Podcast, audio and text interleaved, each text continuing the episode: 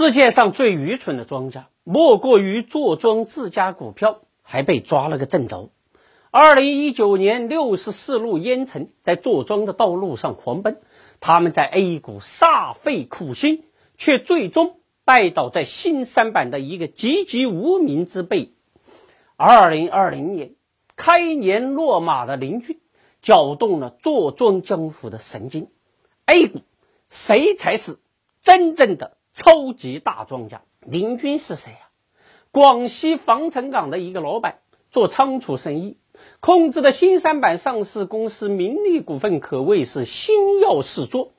这家地处防城港钦州港的西部港口企业，在新三板上啊，不甘心做默默无闻的配角新三板交投不活跃，要想通过炒股票赚钱，那就要营造明星光环。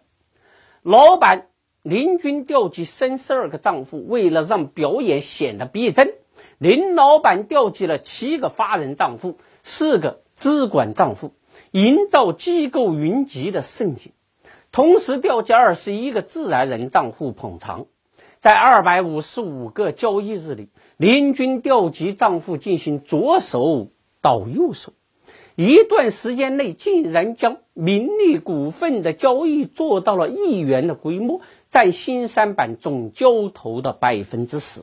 期间，名利股份总成交十四点六六亿股，林军操纵的账户就成交了十一点四三亿股，占到总成交的百分之七十七点九，交易金额占到总成交金额的百分之八十点五，一通猛如虎的操作。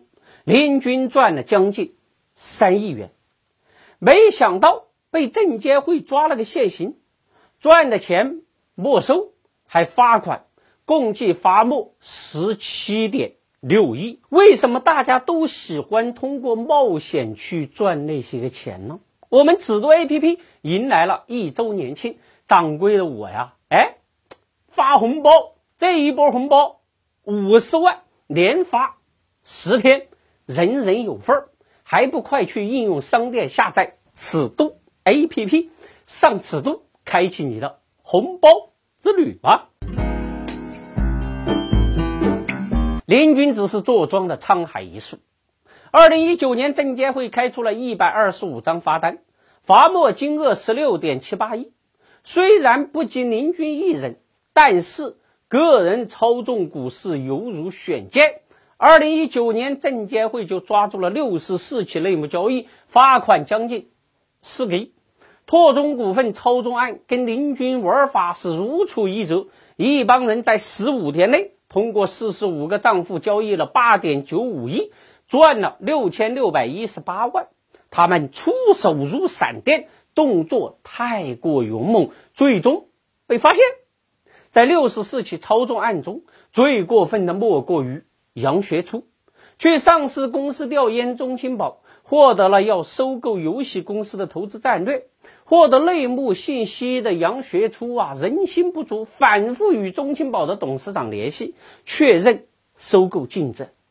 这期间，通过十四个账户买入了三点二亿市值的中青宝，一把就赚了一点九七亿。贪婪的杨学初自己只投了九百万。其他资金都是借款或者是配资，甚至双重配资，贪婪一定会露出马脚的，最终鸡飞蛋打，赚的钱被没收，还罚款了一点九七亿。不是所有操纵者都能赚钱的，巨龙管业案的楼荣就是个倒霉蛋，买入千万，结果亏损超过百分之六十，还被证监会抓住罚了款。习惯在中国坐庄后。有十八名中国操盘手，六年内撸了美股三千多只股票，赚了二点二亿，被美国进行全球通缉。在 A 股曾经出现过罚没五十六点七亿的天价罚单，可是巨额的罚单并没有让操纵者停下脚步。其实他们忘记了一个道理：久走夜路一定会遇到鬼的。庄家割散户韭菜，自己呀，最终一定。会人财两空，面对庄家的猖獗，也许老百姓会说，他们那都是铁拐李摆地头儿，别觉得火哟。呵呵，这个马上快过年了，也是我们尺度 APP 一周年。掌柜的我呀，再撒一波五十万的红包，连发十天，人人有份儿。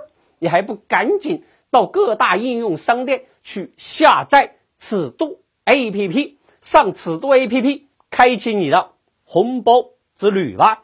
投资有问题，上尺度 APP；投资有问题，上尺度 APP。